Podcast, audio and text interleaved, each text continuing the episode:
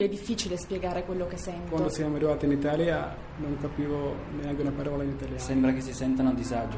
Da 180 anni il Cottolengo è al fianco dei più fragili in Italia e nel mondo. Dona il tuo 5 per 1000. Vai su cottolengo.org o chiama 800 121 952. Cottolengo! RAI GR1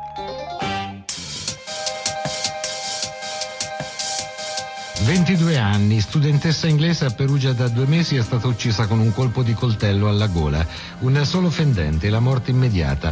Vivere questa esperienza inaccettabile mi sono affidata soprattutto alla speranza che ogni giorno che io passavo in cella e in aula era un giorno più vicino alla mia dovuta libertà.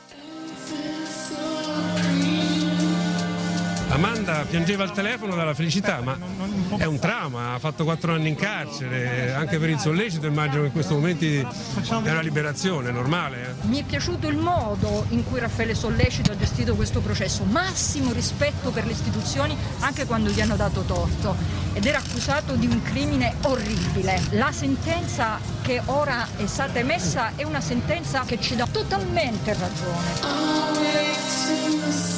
Sono passati quasi otto anni da quella notte tra il primo e il 2 novembre del 2007. Ieri sera è calato il sipario su due dei protagonisti della vicenda. Amanda Knox e Raffaele Sollecito non hanno ucciso Meredith Kercher. Lo ha stabilito la Corte di Cassazione con una sentenza da molti definita sorprendente che ha ribaltato il secondo giudizio di appello che aveva condannato i due giovani. Abbiamo ascoltato la soddisfazione degli avvocati Giulia Bongiorno, difensore di Sollecito, e Carlo Della Vedova, legale di Amanda Knox, che dagli Stati Uniti si è dichiarata tremendamente sollevata e grata, come lo fu nella registrazione che abbiamo ascoltato dopo la prima assoluzione nel 2010. Chi ha ucciso dunque Meredith Kercher? Rudy Guedet, condannato in via definitiva a 16 anni di carcere per concorso in omicidio.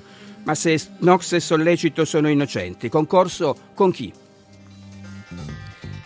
Le altre notizie del nostro giornale, la riforma della RAI varata dal Consiglio dei Ministri verso un Consiglio di amministrazione più snello, un amministratore delegato con più poteri. Oggi la manifestazione nazionale della FIOM contro il Jobs Act sfilano a Roma insieme la Camusso e Landini.